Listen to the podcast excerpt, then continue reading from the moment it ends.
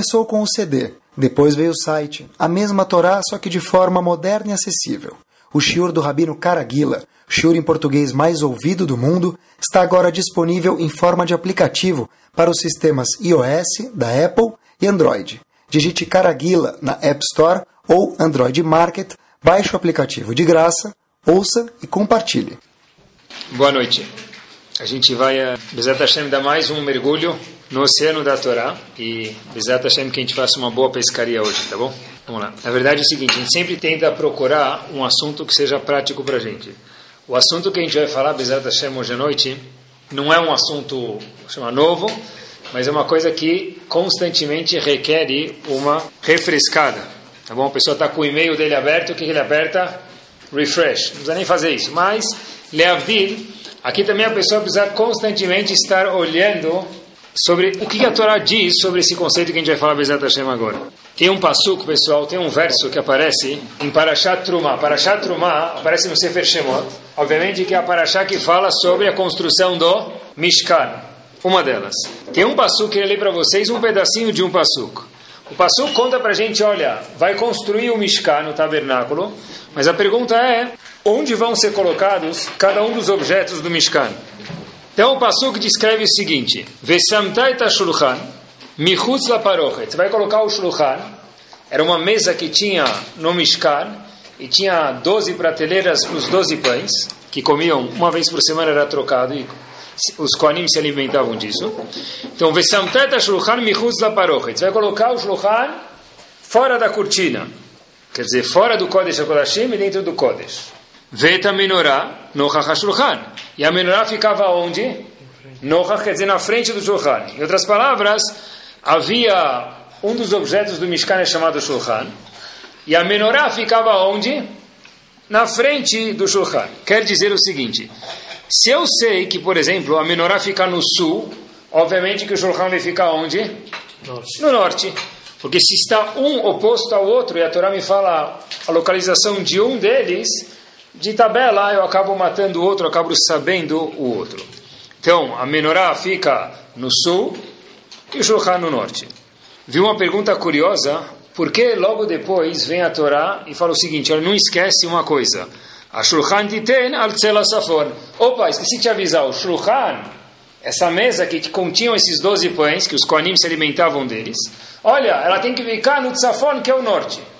Então, vi gente que pergunta a seguinte questão. Poxa vida, você acabou de me falar que a menorá está no sul. É óbvio que se o Shulchan está na frente da menorá, ele vai ficar no norte. Porque vem o Passuco logo depois e fala, oh, esqueci de te falar uma coisa. Se você vai construir o Mishkan, saiba que a localização do Shulchan é no Tzafon, que é no norte. É óbvio que é no norte. Se um está na frente do outro, eu sei um, por tabela eu sei o outro. Eu só vi uma resposta muito curiosa. O que, que o Shulchan representa, pessoal? Dentro da Torá a gente sabe que valor que o Shulchan representa. Parnassá. O Shulchan, que a mesa representa o sustento do ser humano. Quer dizer, por que isso? Obviamente, entre parênteses, porque era daí que os Koanim se alimentavam fisicamente. Então, o Shulchan representa o sustento, a Parnassá. A Menorá representa o quê? A luz da Torá. Então, de novo, o Shulchan ficava de um lado, a Menorá do outro. O Shulchan representa a Parnassá, o sustento, e a Menorá, a espiritualidade, a luz da Torá. Pessoal, agora Tá pior ainda a pergunta. Por quê? O pastor fala o seguinte: você vai colocar o Shulchan, o Shulchan é seu centro, e a menorá vai ficar onde? Na frente do Shulchan. Mas preste atenção: se o Shulchan representa a parte física da pessoa, então, na verdade, o que, que deveria vir antes? A menorá. A Torá deveria falar para a gente: olha, Habib, você vai colocar a menorá, e essa vai ser o seu ponto de referência. E o Shulchan, que é aquela mesa que representa a parte na verdade, monetária, né, a parte física da pessoa, então vai ser baseado no shulchan, na menorá. Mas a Torá não fala isso. A Torá fala o seguinte: a primeira coisa você vai colocar o shulchan. E na frente disso você vai colocar a menorá. Porque o shulchan, que representa a parte física, Gashmi, ela que é o centro, é o ponto de referência para os utensílios do Mishkan. Então a resposta é muito simples. Qual a resposta? Imen Kemach, Torá. Se não tem farinha, não tem Torá. Qual a maior prova disso? Termina a reza em qualquer escola, as pessoas vão direto fazer o que depois? Tomar café da manhã. E depois vai estudar. Estudar de barriga vazia. Dura uns minutinhos. Se você quer que dure de verdade, que a cabeça esteja cheia, é melhor que a barriga também esteja cheia. Porque se a barriga ficar vazia, depois de alguns minutos, a cabeça vai começar já a não funcionar direito. Então, já que diz a Mishnah então se não tem, Habibi, sustento monetário ou físico, não tem Torá. Por isso, talvez a gente poderia responder que o quê? A Torá falou para a gente, olha, coloca o quê? O Shulchan, que é o sustento físico, e na frente a melhorar. Porque sem Shulchan, sem comida, sem a, a, parte financeira, não tem Torá. O único problema, pessoal, que o fim dessa mesma Mishnah em Pirkei Avot fala para a gente o seguinte: em Torá, em Kemach. Se não tem Torá, não tem o quê? Kemach, não tem sustento. Na é verdade, tem gente que não tem Torá e tem sustento. Depois vocês procurem, os comentaristas falam que esse sustento não vale absolutamente nada. Vale a pena ver dentro dessa Mishnah em Pirkei Avot, não é o tema do Senhor de hoje à noite. Mas a parte que diz em Torá, em Kemach, se a pessoa não tem Torá, ele não tem Kemach, não tem sustento, não que ele não tem sustento. Ele pode ter, Baruch Hashem, alguns algarismos na conta dele. Mas esse valor não tem, para que, que serve isso? Para que, que o homem está acumulando tudo isso se ele não tem guia, um objetivo de Torá na vida dele? A gente volta para a nossa pergunta, então, por que, pessoal, o Shulchan, que é o sustento físico e monetário, ele é o, ele é o principal e a menorá é uma referência a isso. Na verdade, o Shulchan devia ser, olha, Habibi, coloca a menorá, e o Shulchan é um adendo, não que o Shulchan é o principal e a menorá fica na frente dele. O ator principal devia ser a menorá, que é a parte espiritual. Tem uma Mishnah bem parecida, tem uma Mishnah, um passuco, que está escrito em Mishlei, pessoal, bem parecido. Está escrito em Men Chokhmah Enirah. Se não tem sabedoria, a pessoa não tem temor a Hashem. E se a pessoa não tem temor a Hashem, não tem sabedoria. Pergunta Gon de Vilna, quem vem antes? Se a pessoa não tem sabedoria, então ele não pode ter temor a Hashem. E se a pessoa não tem temor a Hashem, ele também não pode ter sabedoria. Pergunta Gon de Vilna, onde começa a roda gigante? Quem vem antes? O ovo, a galinha. O ovo ou a galinha. Na verdade, entre parênteses, o ovo ou a galinha, a Agmará conta para a gente em Hagigah que o Veio a galinha primeiro, tá bom? Mas fechando parênteses. Então, quem veio primeiro? A sabedoria. Na verdade, se você não tem sabedoria, você não vai ter temor a Hashem. Ah, mas se você não tem temor a Hashem, você não vai ter sabedoria. Então, uma roda gigante. Aonde eu entro? Como é que eu faço o embarque nessa roda gigante? Assim pergunta o Gaon de. Se o Vilna é o seguinte: você tem razão. Diz o Gaon de Vilna, a sabedoria é o embarque da roda gigante. Se você não tem sabedoria, você não tem temor a Hashem. Mas saiba você que todo o propósito da sua sabedoria é para poder o quê? Conquistar temor a Kadosh Baruch Hu. Seria a mesma coisa, diz o, talvez adaptando o exemplo do Gaon de Vilna, é o seguinte: a pessoa estuda, ele conhece, mas ele não pratica. Eu acabei de estudar sobre a Lachot Shabbat, por exemplo. E eu aprendi quanto grave que é riscar um fósforo no Shabbat. Ou brincar com Shabat, na verdade, com fósforo, é brincar com fogo mesmo, literalmente. A pessoa vai lá, e o que, que, ele faz? Termina o shiur, ele sai Shabat e vai fumar um cigarro. Então, diz o Gaon Divina, Habibi, se você tem Chokhmah, mas você não usa isso para chegar a Irat Hashem, não adianta nada. O embarque da roda gigante é Chokhmah, é sabedoria, mas tem que chegar em Irat Hashem em temor a Hashem. Ou, por exemplo, eu acabei de estudar alguma certa alahá de honestidade, que eu não posso enganar meus clientes em algum tanto por cento, e como funciona? O cara sai, vai no escritório e repete a mesma atitude. Então, na verdade, diz o Divina, Habibi, para que, que serve essa rokhmah, essa sabedoria, se você não a coloca em prática? A mesma coisa, pessoal, em relação ao que a gente perguntou, o que, que vem antes, o Shulchan ou a Menorá? A gente falou que o Shulchan, que é a parte física, é ponto de referência. E a menorá é secundária. Ah, mas a gente perguntou a menorá, na verdade, a parte espiritual deveria vir primeiro. Pessoal, existe uma bomba de explicação aqui, é o seguinte. Você tem razão. O objetivo do Beta Migdash é a parte espiritual. Mas existe um jogador lá que é muito importante, qual que é? É o Shulchan, é a parte material da pessoa. E a Torá veio falar para a gente o seguinte, olha, coloca um na frente do outro, para você entender qual é a importância grande que a parte física e monetária, e todo o resto que vem junto é. Mas não esqueça que todo Shulchan, Toda a parte física, ela só tem um propósito quando ela está direcionada a quem está exatamente na frente dela? A menorá. Porque sem isso não tem nada. Então, da mesma forma que disse o Gaon de Vilna, que se não tem temor a Hashem, não tem sabedoria e vice-versa, mas onde começa? Começa com a sabedoria. Aplica a tua sabedoria em temor a Hashem. A mesma coisa aqui, em relação ao Shulchan, pessoal, Sim, ele tem um local muito importante no Betamigdash, ele é até o ponto de referência. Mas não esquece que na frente do Shulchan, que é a parte física e material, deve estar a parte espiritual, que é a menorá. Pessoal, a gente vê daqui, andando um passo para frente, que se a gente só fazer o que a gente faz, sem lembrar o porquê nós estamos fazendo, deixou muito a desejar. Se a pessoa tem sabedoria e não usa para irá, não adianta nada. Se a pessoa tem a, o Shulchan e ele não usa aquilo canalizado para menorar para a parte espiritual, também deixou muito a desejar. Isso é em tudo. Não é somente em espiritualidade e a parte física, mas em tudo, pessoal. Olha que interessante. Inclusive no estudo da Torá, olha que bomba. Ravolbe, no livro dele, Aleixur, diz para gente de alguma forma ou outra o seguinte: o estudo da Torá é como se fosse o motor de um barco. Existe um barco, e o barco, se ele tem lá dois, três motores turbinados, esse barco vai talvez a 40 por hora. é muito. Mas se o barco não tiver um detalhe importante, ele não vai a lugar nenhum. Só vai fazer barulho. Qual o detalhe importante que o barco tem que ter? O, tá certo, um comandante, mas que parte de instrumentos que o barco tem que ter que é importante? O leme dele.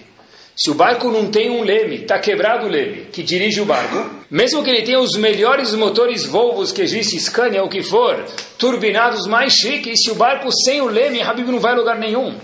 Porque tudo existe um meio, existe um propósito. O barco, por melhor que ele seja, sem o leme não vai a lugar nenhum. Diz a Volve, adaptando o exemplo, o seguinte: o motor do barco é o estudo da Torá. E o leme do barco que leva a pessoa, o barco, a algum lugar que a Kadosh Baruch Hu espera, é o estudo do Mussar. Uma pessoa que não estuda Mussar, não pensa o que ele está fazendo, não estuda sobre a ética do que ele, como ele está se comportando, ele tem muita Torá. E Baruch Hashem continue assim. Mas não esqueça de adicionar o leme, porque senão teu barco vai ficar fazendo muito barulho, que é bom, mas infelizmente não vai sair do lugar, ou pode até não parar no lugar certo. Olhem até onde vai isso no tema do shur de hoje à noite, Bezat Hashem. Yosef, a gente conhece a história de Yosef. Yosef era o chefe do Egito e os irmãos não sabiam disso. Vieram comprar comida com ele porque eles estavam passando fome. Yosef fala para os irmãos, olha, voltem para o pai de vocês, Yaakov. Agora eu já me revelei que eu sou rei. Voltem para o pai de vocês, Yaakov, e avisem que eu estou vivo. Faz mais de 20 anos que ele não me vê. Qual é a reação pessoal dos irmãos de Yosef? Beleza?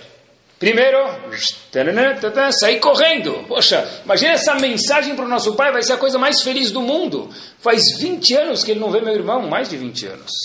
De repente, em Parashat Vaigash, Yosef fala para os irmãos, ah, esqueci de te avisar uma coisa. Antes de vocês saírem, eu quero te contar uma coisa. Está escrito na Torá isso. Vayomer Alehem, disse Yosef para os irmãos, Al tirgezu badarech. Não fiquem bravos no caminho. Não fiquem agitados no caminho. Daqui, da onde eu estou, no Egito, até o pai de vocês, tem um caminho longo. Não se agita no caminho. Como assim não se agita no caminho? O que quer dizer isso? Rashi já fala, peraí, eu vou te explicar, porque sem Rashi não dá para entender. Rashi fala as seguintes palavras. Altafsiu pesiagasa. Não deem passos longos, não começam a correr demais. Vernisu hamalair. Cuidado para quando vocês estiverem viajando, não viajar de noite enquanto ainda está dia, viaja. Quando você vê que vai escurecer, procura uma pousada aí para se abrigar e continua a viagem no dia seguinte. Bom, pessoal, primeira pergunta que tem aqui, óbvia, que pergunta Rav Shimon Schwab, no livro dele, Men Betashoev, é a seguinte. Peraí, se você falou isso para os irmãos ou não, não me interessa. Não dê passos grandes e procure um hotel.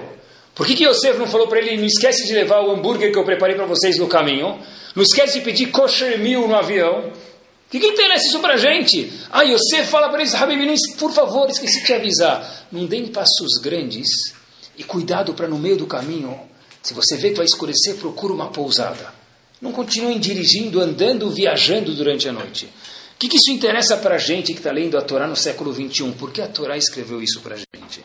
Diz Rav Shab o seguinte: agora os irmãos tinham uma meta na frente da vida deles. Qual era a meta que eles tinham? Avisar, Avisar o pai que nosso irmão Yosef que até agora a gente avisou que estava morto, está vivo. E diz Rav o seguinte, é isso que a Torá veio contar para a gente no século 21. Quando você tem uma meta na tua frente, e você só está olhando para ela, muitas vezes você atropela um monte de obstáculos no meio do caminho. Se agora nós queremos, irmãos, avisar nosso pai, então sei lá se a gente vai ficar bravo ou não vai ficar bravo, qual a diferença que tem? Sei lá se a gente vai procurar uma pousada antes de anoitecer ou a gente vai continuar andando durante a noite, não faz diferença nenhuma. Disse Yosef para os irmãos, irmãos, não esquecemos que era uma das, eram parte das doze tribos, cada um, cada um deles é uma das doze tribos, falou o seguinte, olha, cuidado, tem um alerta aqui. Quando você tem um objetivo na tua vida, cuidado para não atropelar com esse objetivo as coisas que vêm do lado. Cuidado quando você tem o shulchan, não esquecer que tem a menorá na frente. Cuidado quando você tem a chokhmah, sabedoria, não esquecer qual é o propósito disso, como disse o Vilna, que é o temor a Hashem. Permitam mais um exemplo para ver quando a pessoa tem um objetivo na frente dele, sem querer ele atropela os outros, se não tiver o mussar, que é o leme do barco, como a gente mencionou anteriormente. O povo está no deserto, parece que é uma coisa muito judaica reclamar. Então, começou já de lá. Em Parashat Baalotecha, diz o Sefer para a gente o seguinte: Poxa vida, man baboker, man baerev. Eu não aguento mais comer man. Mas era de graça, mas é todo dia a mesma comida, mas tinha todos os gostos, mas é todo dia a mesma aparência. Eu não aguento mais, disse o povo. O que, que você quer comer agora? Nós queremos carne. Tá bom, não sei se era carne brasileira, argentina, mas era o que tinha para dar lá, Hashem falou, tá bom, eles querem carne, vamos mandar carne para eles, tá bom. Só que Moshe Rabbeinu já não aguentava mais esse povo reclamando. E Hashem percebeu que Moshe Rabbeinu estava o quê? Muito, muito incomodado. Hashem falou para Moshe Rabbeinu de alguma forma ou outra, vamos dividir para governar. Como a gente vai dividir? Acha 70 zekenim, 70 sábios que vão ajudar você a cuidar do povo. Porque você tem razão, o povo não para de reclamar. Eles pediram carne. Pediram, melhor dizendo, pediram carne, mas já tinham man. O que, eles ainda querem? Não, a gente quer carne. Moshe Rabbeinu falou, não aguento mais. Hashem falou, procura 70 sábios, 70 zekenim, que vão te ajudar a liderar esse povo. Fantástico. Moshe Rabbeinu vai lá procurar. Irashi já faz uma pergunta antes disso. Como assim Moshe Rabbeinu vai procurar 70 Zekenim? É absurdo isso. Quando o povo saiu do Egito, há pouquíssimo tempo atrás, foram eleitos o quê? 70 Zekenim. Cadê eles? Por que no deserto esses Zekenim desapareceram? E agora que o povo veio reclamar e falou, a gente quer carne, e Moshe Rabbeinu falou, olha, não aguento mais. A gente falou, tá bom. Vamos procurar outros 70 Zequinim. Sábios. Cadê os primeiros sábios? O que aconteceu com eles? Se perderam no caminho? Rashi diz sim, eles perderam o posto. Sério? Aqueles sábios que acompanharam os Eudim na saída do Egito perderam o posto? Diz Rashi sim. Olhem por quê. Rashi conta que aconteceu um episódio na outorga da Torá que não dá para acreditar. Zequirim são pessoas que Hashem e Moshe Rabbeinu considerou eles sábios porque eles perderam esse posto e teve que reeleger outros sábios depois, na época que começaram a reclamar do man. Diz Rashi o seguinte: na época da outorga da Torá, no Har Sinai, aconteceu o seguinte episódio. Nahagu kalutrosh. Eles começaram a se comportar de uma forma é, leve demais, é, de boa demais. Por quê? Kenoshech pito um lifnei amelech. Eles estavam comendo pão e conversando com o rei. Qual o problema? Como assim, qual o problema? existe um conceito chamado respeito. Mas agora o nosso foco é receber a Torá. Isso mesmo. Mesmo que seu foco é receber a Torá, mesmo que você tenha um objetivo, diz a Torá que deixar para a gente o que é, não esquece que você não pode atropelar o que está do lado. O fato que eles comeram na outorga da Torá, ficaram comendo e bebendo, Hashem achou isso uma vergonha. Hashem falou, olha, esses Zequinim vão desaparecer do mundo. E se você precisar de Zequinim de novo no futuro, você vai ter que fazer direta já eleições PMDB, PT, Partido Verde, vai procurar, e você vai procurar outros Ekenim. Por quê? Aqueles não existem mais. Mas por quê? Porque eles não têm Derecheres. Como assim Zekenim não tem Derecheres? De alguma forma minúscula eles erraram, e Hashem aponta o erro para a gente, diz Rashi. Qual foi o erro? Que eles comeram enquanto estavam na outorga da Torá. Mas como não pode comer? Como assim não pode comer? Hashem está falando com você, Anohi Hashem Elokecha. Eu te tirei do Egito, eu criei o mundo, e agora é hora de você comer bisli, Habibi. Agora não é hora. Então, já que faltou Derech Eretz, faltou uma boa conduta, você esqueceu o propósito das coisas, Hashem falou, para mim, você não serve mais para ser Zaken. Vamos reeleger outros 70 sábios. Olha até onde vai isso. Eu lembro, eu escutei esse exemplo que eu vou falar para vocês agora, quando eu estava na Yeshiva, já faz alguns anos, tá bom? Antes de casar ainda. É algo de se lambuzar mesmo. Toda instituição do mundo, especialmente nos nossos dias, antes de fazer uma inauguração, uma construção, o que, que eles fazem? Evenapina, como chama isso? Pedra? Fundamental. Fundamental. Tá bom? O Betamigdash tinha pedra fundamental, não tinha? Talvez não tinha, porque não usava angariar fundos. Não usava fazer. Não usava fazer? Então tinha Evenapina ou não tinha Evenapina no Betamigdash, pessoal? Quem fez? É? Diz pra gente, olha que interessante. Yaakov foi o indivíduo que colocou a primeira Evenapina, essa pedra, como chama a pedra? Fundamental. Fundamental para começar a construção do Betamigdash do templo. Como ele fez isso? A gente sabe a história. Yaakov, de repente, ficou cansado, escureceu, ele deitou para dormir. Depois de anos que ele não dormia, estudando Torá sem parar. Onde ele adormeceu? Num lugar chamado Harabait, que é exatamente o mesmo local do templo do Bet Hamikdash. Mas, ele colocou a pedra, ele que sentou lá, a gente vou mostrar para vocês daqui um segundo. Tá? Yaakov colocou a pedra fundamental. Está escrito na Torá, pessoal, um passuco assustador. A gente conhece ele, mas talvez a gente nunca deu tanta bola. Vaikatz Yaakov Mishinato. Yaakov acordou desse sonho, ele sonhou, ele deitou, dormiu e sonhou que tinha anjos subindo e descendo e falou, uau, esse é um lugar especial, é um lugar que no futuro será o Betamigdash. Ele acordou. O que, que, ele, que, que ele falou depois que ele acordou, pessoal? Que legal! Beleza, olha que beleza, eu estou no lugar do Betamigdash. Mas o Passuco fala diferente do que a gente imagina. Vaiomer, Achen, Yesh Elokim Bamakom Azeh. Tem Deus nesse lugar. Porque eu sonhei com os anjos e aqui vai ser o Betamigdash. Eu dormi no lugar do Betamigdash. Uau! E daí? Vanochi lo yadati. Eu não sabia disso. Como a gente leria o Passuco no século 21. Já que eu não sabia, Mutarim lachem, mathav, zinkana. Dormi, beleza, tá bom, eu não sabia. Não durmo mais. Rashi não fala isso, olha o que Rashi fala. Rashi fala uma observação simples, pessoal. Eu lembro que eu escutei isso de um dos rabanim da minha Shiva durante a Seudah Shlishit. Não esqueço nunca mais. Ele falou o seguinte, Sheim yadati, diz Rashi, se eu soubesse que havia Kadosh Baruch Hu nesse lugar, Lo yashanti b'makom kadosh kaseh. Eu nunca teria dormido aqui. Eu não ia dormir aqui. Agora que eu já dormi, puxa, que pena, eu não sabia que aqui era o Betamigdash. Vem a pergunta bomba a ser feita a seguinte. Quem colocou Even Apina, a pedra fundamental do Betamigdash? Yaakov.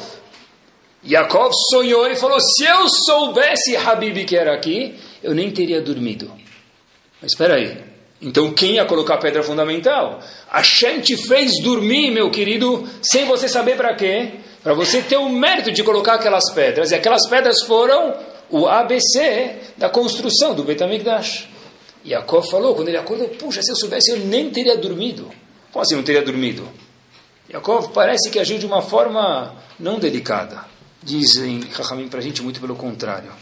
Yaakov falou, se não é derech eretz, não é uma conduta fina e educada, que é o que Hashem espera de cada um de nós aqui, dormir no lugar do Betamigdash, que o Betamigdash não tenha Evenapinah, que não tenha pedra fundamental, e talvez que não tenha Betamigdash.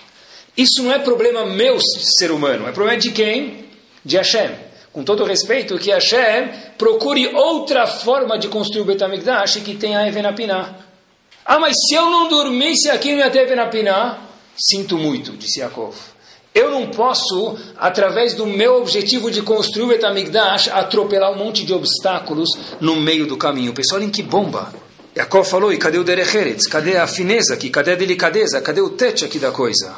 Yaakov ensinou para a gente, pessoal, e quando você coloca no teu Waze ou no teu GPS uma localização que você precisa chegar lá, um Yehudi não pode falar, um Yehudi que estuda a Torá, que somos todos nós que estamos escutando o Shur agora, nós somos denominados, escutamos Torá, homem ou mulher, olha, o meu objetivo é chegar lá. Como eu vou chegar, isso não interessa.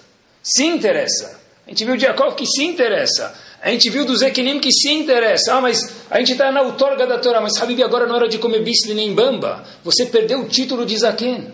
Uau, por quê? Só, entre aspas, porque faltou Derecheres, faltou fineza. Olha enquanto a Torá espera da gente. E pessoal, lá vai.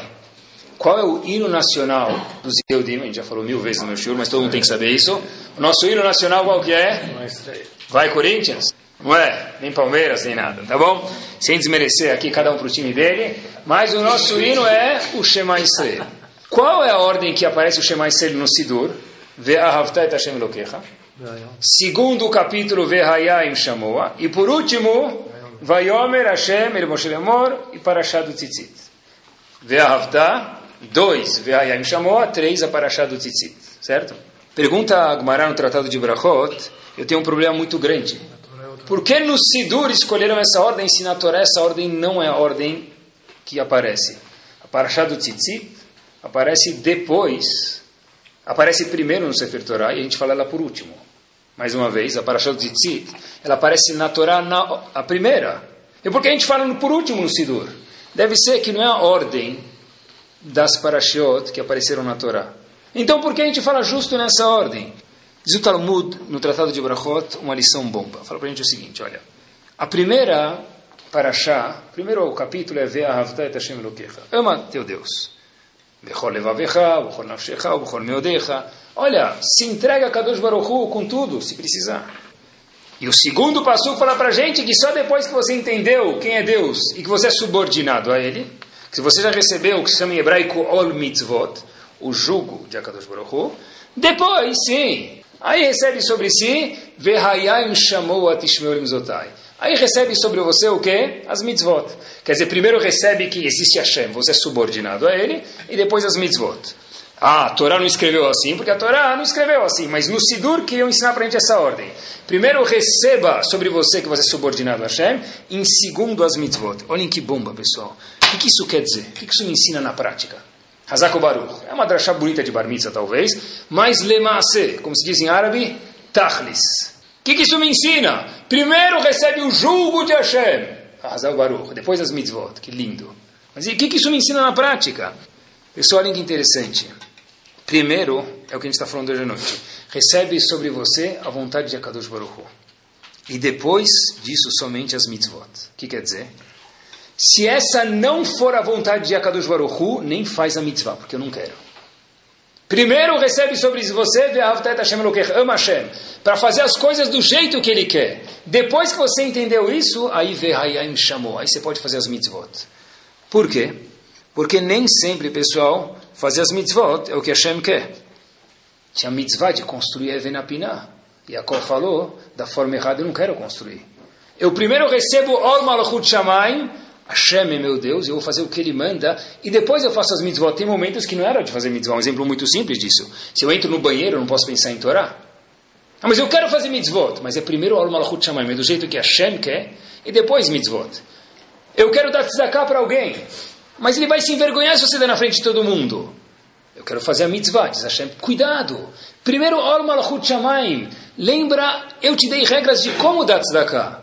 Depois faça as mitzvot. Depois Verhaem chamou a Tishmeu. Aproveitando a deixa, olhem que bomba. Muitas vezes a gente tem a vontade, a vontade mais pura do mundo de verdade. Se a gente pudesse, a gente gostaria de pegar Yehudim, que estão norte, sul, leste e oeste, afastados da Torá, dar um abraço neles e falar, olha, Habibi, vem aqui, eu quero te ensinar a Torá, eu quero te mostrar como que a Torá é bonita. E a pessoa, de fato, precisa participar, todo mundo está obrigado nisso, e tem que quebrar a cabeça. Mas, não esqueça do que a gente fala no Shema todos os dias. Primeiro, Ol Malchut Shamayim. Lembra que é do jeito que Hashem quer. Porque se eu quero chegar no meu objetivo de atingir pessoas e eu atropelo um monte de princípios judaicos no meio do caminho, eu não fiz o que Hashem quer de mim. E aí lá vai a pergunta. Mas e se tal Rosh Yeshiva, esse Rosh Yeshiva famoso e grande de Israel, ele veio às custas de alguma verá? Eu, por exemplo, fiz alguma verá Shabbat para convidar ele, uma coisa que fosse proibido fiz ele transgredir o Shabat, algo que fosse proibido, e agora ele virou Rosh Hashivá por minha culpa. Vai falar que não foi bom? Diz o Rav de Bisk, sim. Vou te falar que não foi bom. Sério? Da onde ia surgir esse Rosh Hashivá? Yaakov ensinou para a gente que esse problema não é nosso. Nós, quando temos algum objetivo na nossa frente, o nosso objetivo tem que ser fazer o que Hashem quer, sem atropelar as coisas no meio do caminho. Nas palavras do Rav de Brisk, nós, Yehudi, lembrem essa frase, não somos fiadores de Akadosh Baruch Hu. Repito de novo, nós, Yehudim, não somos fiadores de Hashem. Hashem não precisa de fiadores. Ele precisa de pessoas que vão agir conforme a vontade dele. Primeiro recebe Ol Malachut Shamayim, entende que é Hashem, do jeito que ele quer. Depois as mitzvot.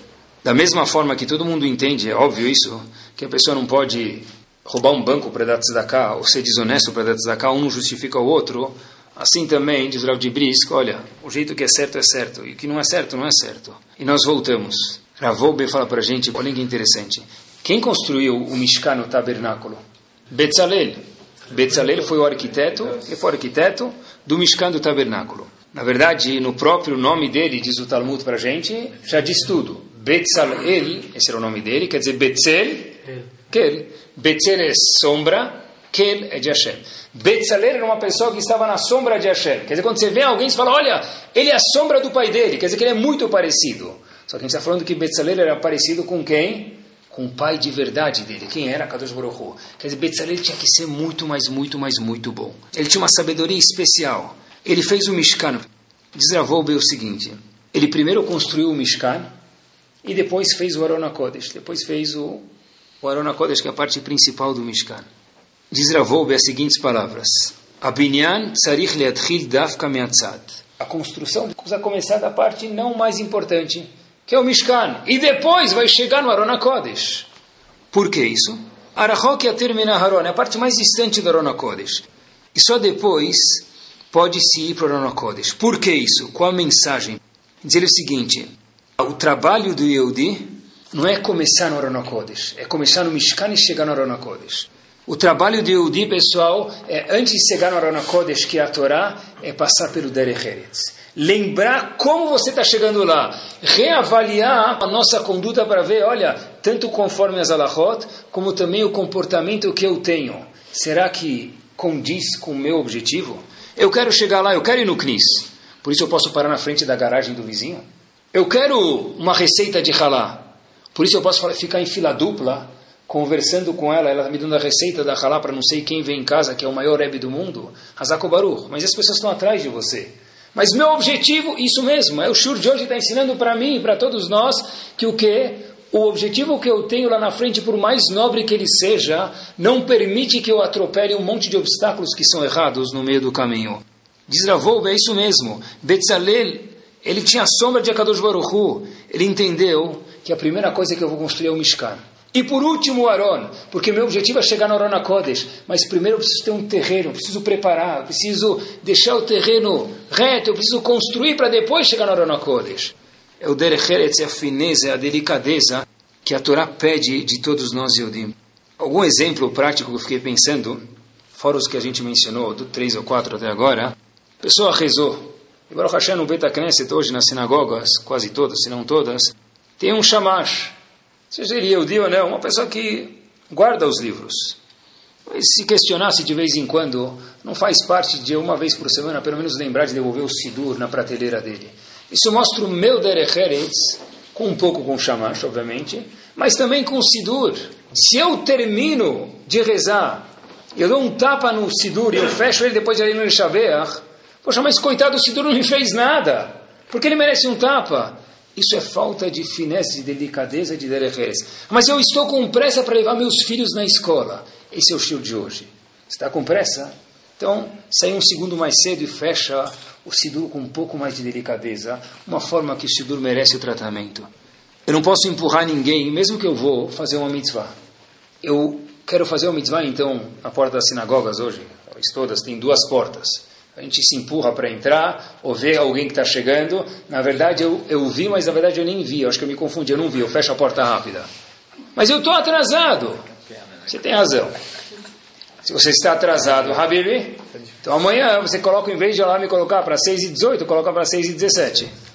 Ah, mas eu, eu quero, você tem razão, o seu objetivo, eu entendi, meu querido, diz Hashem, é chegar na Amidah, é chegar no, na Kedushah, no Nagdishah, no Kadish. Mas isso não permite que você durma lá no lugar, disse Yaakov. Mas não vai ter na pena no Betamigdash. Yaakov falou, so what? Esse problema não é meu. Você tem que entender que ele não pode atropelar coisas erradas para chegar no objetivo dele. Quantas vezes eu tenho uma pergunta para fazer para o Rabino, para quem eu tenho contato no Beta Knesset, e a pessoa fala, olha, Rav, como que faz tal coisa no Shabat? Ou aconteceu tal coisa com minha senhora, pode ou não pode? Esqueci a palavra mágica. Qual a palavra mágica? Bom dia. Eu tenho uma pergunta que é muito importante. Sim. Mas e o bom dia que vem na frente? Não é importante? O Shur de hoje ensina para gente que isso não é bobeira, pessoal. Isso é a riqueza da Torá, como disse Ravobe, primeiro constrói o Mishkan, depois coloca o Kodesh lá dentro. Se faz como pessoa, e aí sim, Habib, você vai poder atingir a Torá da melhor forma possível. A educação que a gente tem com os outros, mesmo que a gente está ocupado muitas vezes durante o nosso dia, ou sarcasmo que a pessoa pode ter com os outros, uma piada fora de hora, também no elevador, ou na porta da entrada da sinagoga. Às vezes pode ter uma piada que a gente faz com uma pessoa, essa pessoa fica um mês, seis meses, um ano, dois anos, nunca mais consigo desculpar fulano. Se ele está certo ou não, não tem nada a ver com o estudo de hoje. Mas eu fiz uma piada fora de hora para ele. Você vem de bicicleta para a sinagoga? O que aconteceu? O trabalho não está mais dando certo? Tinha 12 pessoas na entrada da sinagoga, ele não gostou de escutar isso. Ele ficou incomodado, ele não é tão próximo a você. Agora tá na mão. E agora? Poxa vida. É, tá na- mas nem sempre todo mundo gosta de todo. Ah, tem enciclovia. Só em Genópolis tem enciclovia. Mas a ideia que tem é cuidar um pouquinho o pessoal. Mas eu quis ser gentil. Mas como você quis ser gentil? O que você fez para ser gentil? Eu estava procurando um pouquinho nas faculdades. Eu vi que em Harvard, no ano de 2003, começou a fazer parte do currículo de Harvard o curso de, de no curso de administração, um curso de ética. Em 2003. A Torá veio bem antes. A Torá falou para a gente alguns bons anos antes: olha, você quer ser um administrador? De casa também, mais difícil ainda. Cuida como você fala com teus filhos. Não, mas meu objetivo é que eles façam a lição. Meu objetivo é que eles vão para a sinagoga. Você tem razão, mas como você vai atingir esse objetivo? Como você vai fazer com que a sua outra metade, ou seu outro um quarto, que são seus filhos, fazer esse objetivo? Tem a famosa história, se não é que fica agora, do famoso chefe da Yeshiva de Slabotka, Walter de Slabotka. Slabotka é o nome da cidade, o chefe da Yeshiva de Slabotka. Uma vez, viu um papel no chão, tinha uma pessoa lá, ele passou e viu uma pessoa que, tinha, que viu um papel no chão, abaixou, pegou o papel, olhou o papel e jogou de volta no chão. Então o Walter de Slabotka falou, já que ele estudava Gumará, qual é a vamina e qual a mascana? Qual a sua lógica fina, inicial e qual a sua lógica final? Você viu o papel, por que, que você abaixou para pegar? E depois que você viu, porque você jogou ele de volta no chão? Disse esse aluno para o Walter de Slabotka, Rav, eu vi um papel, eu estou na frente da minha Shiva. Então eu imaginei, deve ser um papel de quê? Torá. O que, que se faz com o papel de Torá? Gnizá. Coloca num lugar especial para depois enterrarem no cemitério. Mas, então perguntou ao Alto de Slabotka, porque você jogou de volta no chão? Ele falou, ah, eu abri, não era Gnizá. Era um papel qualquer, era um papel que não tinha nada, bobeira. Então eu joguei de volta no chão, onde estava. Diz o Alter de Slabotka, você é considerado, de acordo com o Talmud, Adam Amazi, com um homem que sai prejudicando os outros. O cara falou, Razito, Hey, eu? O que, que eu fiz? Solta de Slabotka. Nosso amigo Sprintzel vai sair do Knis daqui a pouco. Ele vai ver um papel no chão. No chão, o que ele vai fazer? Vai abaixar para pegar. E ele também vai ver provavelmente que não é de Torá. Vai fazer o quê? Jogar. Então daqui a pouco a gente vai ter um circuito aqui de ginástica que todos os alunos vão abaixar. Salam aleikum. E Banahnu Korim, Ishtahavim, e depois continuamos. Disse ontem de Slabot, que é chamada Dama Mazik. Se você viu que o papel não era, ia enganar os outros, mesmo que é uma enganação muito sutil, pega ele do chão, leva ele. Isso é o show de hoje. É ser um pouco mais acordado, pessoal um pouco mais ligado com esse tato de delicadeza que a Torá requer de cada um de nós. Vou falar algumas alahot bem práticas para a gente, agora que aparecem no Shulchan Aruch. Eu vou no Minyan Ashkenazi. Por exemplo, eu sou Sfaradi, eu vou no Minyan Ashkenazi. E nesse Minyan Ashkenazi, eles não fazem hoje Tachanun. Os Hassidim têm o costume, cada vez que falece um dos Rebes, de alguma Hassidut, que eles estão ligados ou não estão ligados, cada um conforme o costume dele, ele não faz Tachanun. Terminou a Eza, ele não fala Ana Hashem Hatá, no Avinu Bashar, não faz Tachanun. Eu sou Sfaradi, e eu vou nesse Beta Knesset. Beleza, o que, que eu faço agora? Faço Tachanun ou não faço? Por um lado eles não fazem, mas por outro lado o meu costume é fazer. Não tem nenhuma razão para um Sfaradi não fazer. Diz Rabben Tzion Abashau no livro dele, leciona o seguinte, você tem razão, você tem que fazer, mas por outro lado você não pode fazer, porque você está numa sinagoga que não fazem. O que, que você faz? Faz, só que não bate no peito. Não escuta Hanun, tem alguns que fazem como o Tarzan, né? Uh, né? Tá, mas isso aqui não precisa nunca fazer. Mas o cara vai lá e começa a bater. Agora aqui você não pode bater. Por quê?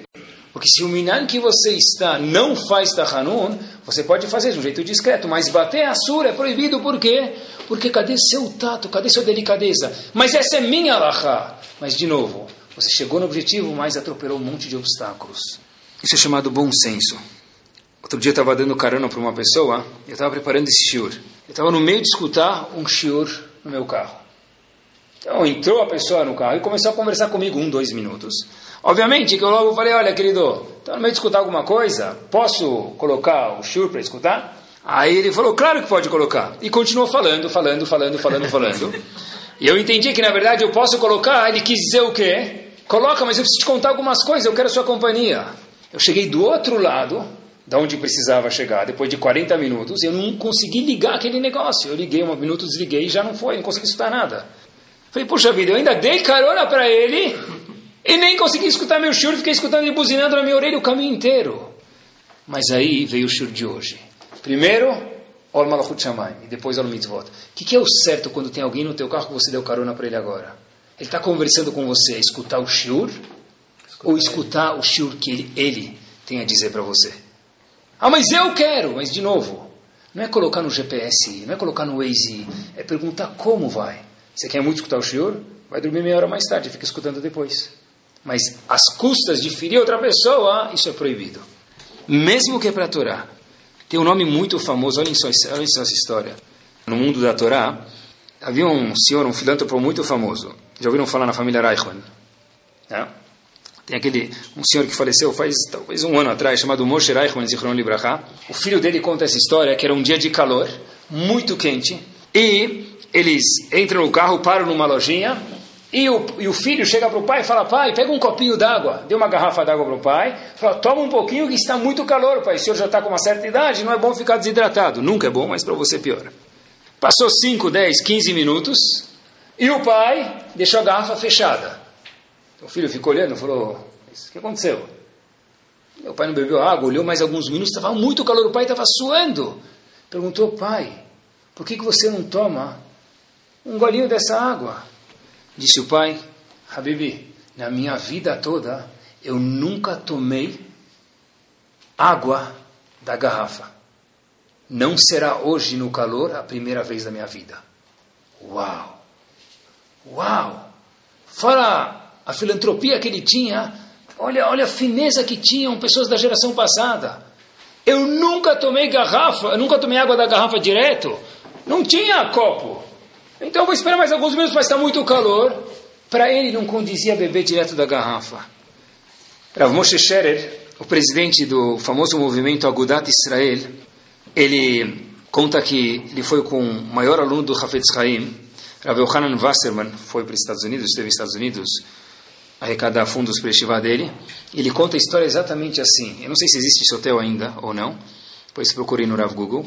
Tem um hotel chamado Broadway Central Hotel em Nova York. Um hotel. Ele chega, Rav Moshe Scherer, junto com esse famoso aluno do Hafetz Chaim, Hashem Imkom Damo, Rav Yohanan Wasserman, e Rav Yohanan Wasserman pergunta para Moshe Scherer, que falava inglês muito bem, como se fala Good Morgen em inglês? Good Morgen é bom dia. Como se fala isso em inglês? Rav Moshe Scherer disse para Rav Yohanan Wasserman, que veio da Europa, Good Morning. Aí Rav Yohanan Wasserman fala para ele, na época dos Trapalhões, Kuma, Repete aí, Habibi. Ele falou, good morning. E Rav Yohanan Wasserman vai, good morning. Repete. Rav Yohanan Wasserman praticou isso três vezes. E contou, Rav Moshe falou, já está ótimo. Rabino, seu já está perfeito. Keep up. Só que, para que, ele tanto quer saber como se fala bom dia em inglês, good morning? Eles descem no elevador e havia um ascensorista no elevador. Rav Yohanan Wasserman vira para Rav Moshe e fala o seguinte depois de ter cumprimentado a ascensorista, quando chega embaixo no térreo, fala: será que eu cumprimentei ela corretamente em inglês? Eu falei good morning, certo? Ou eu falei good morning eu me confundi, ela não entendeu nada. Pessoal, isso é um gadolador, o maior aluno que o Hafetz Haim teve, que faleceu infelizmente na mão dos nazistas, era o maior aluno que o Hafetz Haim teve. Tem, nas Yeshivot tem livros dele até hoje sobre o de Gemara. Qual era a preocupação dele antes de entrar no elevador? Como se fala em inglês que não é meu idioma, não é meu dialeto? Good morning, bom dia. Será que eu falei certo? Para terminar, pessoal, isso são coisas da época Rav Yohanan Wasserman e da nossa época também. O famoso gadolador da geração passada, Rav Shach Zichron Libraha, era muito próximo de um ativista no mundo, no governo em Israel, chamado Rav Shlomo Lorenz, um ativista muito grande em Israel.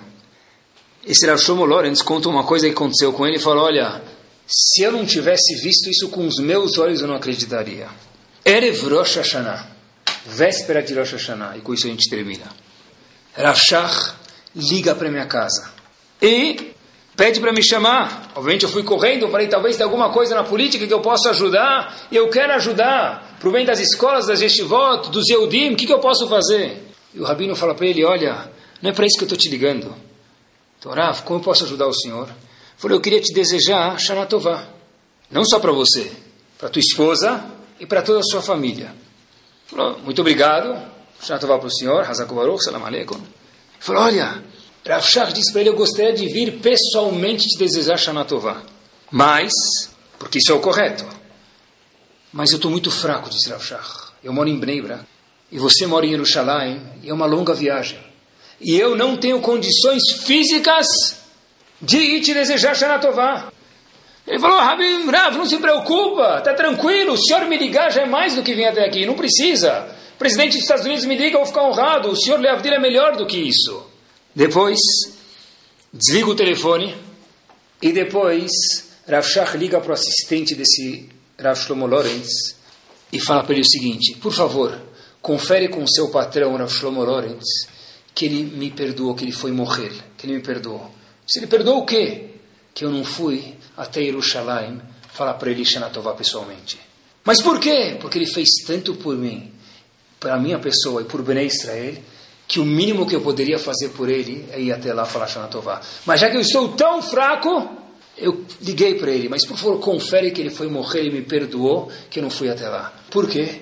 Porque um gadolador de verdade entende as obrigações que ele tem pelos outros. Mas foi tudo em prol de Ben Israel. Mas Shach, se não for da forma certa, de nada vale. Porque nós, como disse Rav Dibris, não somos fiadores de Akadosh Baruch A gente vem nesse mundo para fazer o que é certo. Que Akadosh Baruch possa proporcionar para todo mundo fazer o que é certo, da forma certa e chegar no objetivo.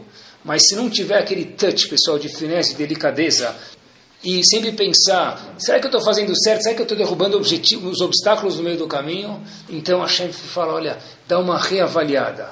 Nas palavras do GPS, recalculating. Sempre recalculando. E a Hashem espera isso da gente, que a gente possa, vezar a Hashem, pessoal, recalcular os nossos caminhos, que a gente possa, obviamente, como a gente se faz, fazer a coisa certa, mas pensar também como a gente atinge esse objetivo, que a gente possa, nas palavras do Ravolbe, ter o leme certo, com o barco certo, que Bezerra Hashem, o nosso motor e o nosso leme façam com que o nosso barco chegue no lugar onde a Kadosh Baruch quer. Torá Sound, desde 2001, aproximando a Torá dos Yehudim e de você.